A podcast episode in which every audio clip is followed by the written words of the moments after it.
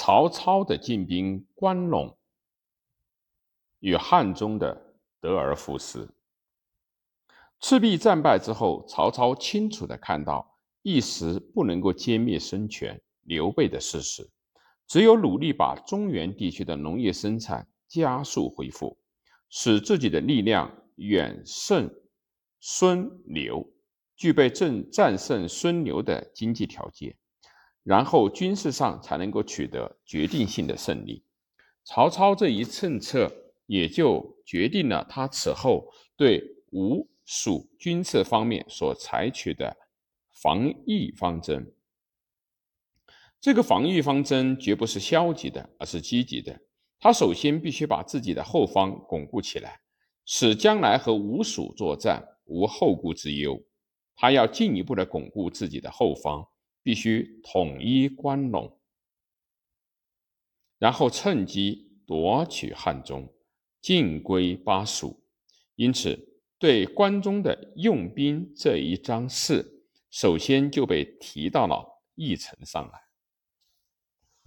当时关中还处在割据分裂状态之中，但是这些割据一方的将领，名义上还受汉帝给予的官位。倘使曹操骤然出兵进击他们，就会师出无名。所以曹操先不说去征服他们，而是说要夺取汉中，讨伐张鲁。但是事实上，曹操如果要讨伐张鲁，必然要进兵关中，这些割据关中的将领也必然会出兵阻挠。那么，曹操正式下令。对他们加以讨伐，也就振振有词了。建安十六年春，曹操命钟繇率大将夏侯渊等由洛阳向关中推进，声称进讨张鲁。果然，关中割据的势力韩遂、马超、侯选、陈寅、杨秋。李堪、张恨、梁兴、陈仪、马玩等将领立刻联合起来，人数共有十万左右，屯聚潼关，阻挡曹军开入关中。曹操就在这一年的秋天亲临前线。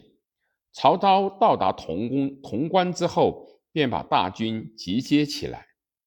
和韩遂等加潼关而阵，牵制了韩遂等联军主力无法分身，然后抽调徐晃、朱灵两将，率领部骑四千，从蒲坂渡过黄河，在黄河西岸建立了坚固的阵地。接着，曹操把潼关的大军继续北调。与徐晃的军队会合，这样迫使韩遂等只得放弃潼关天险，把防线退收到了从渭口以西的渭水南岸去了。曹操又把自己的军队向渭水移动，并多设疑兵，分散敌人的注意力。最后，大军陆续渡过渭水。在渭水的南岸筑成坚固的阵地，两军对阵起来。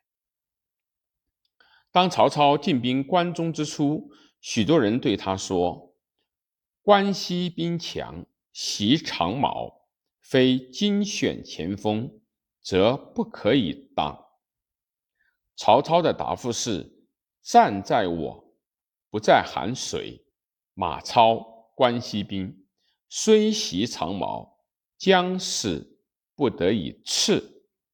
曹军主力渡到渭水南岸以后，一方面连车数山，从黄河西岸到渭水北岸筑成了一条甬道，把河东地区积筑的粮米源源不断的运往前方，使大军军食供应无缺。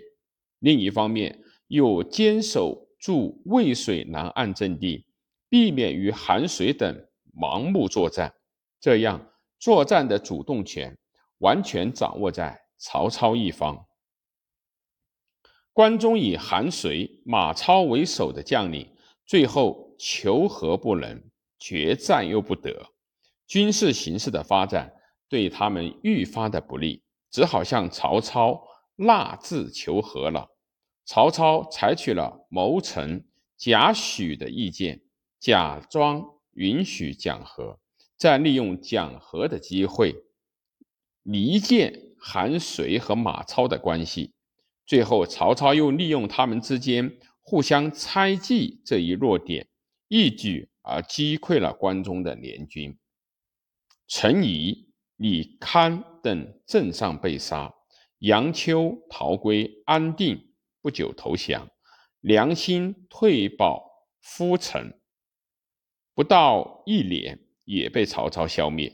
韩遂逃回显亲，到了建安二十年。为其部下所杀，马超退到了陇上，一度攻杀曹操所派遣的凉州刺史韦康，攻陷蓟城。后来，韦康部下杨府、姜旭等起兵讨伐，杀超妻子，超投奔张鲁，最后又从张鲁那儿投奔了刘备。韩遂身死，马超败走，曹操在西北地区的劲敌可算是基本解决。同时，曹操派遣大将夏侯渊攻杀了在抱汉称了三十年河首平汉王的宋建，陇右一带从此都并入到曹操的统治的势力范围之内。到了曹丕称帝，河西四郡。也陆续的并入到曹魏政权统治的势力范围之内。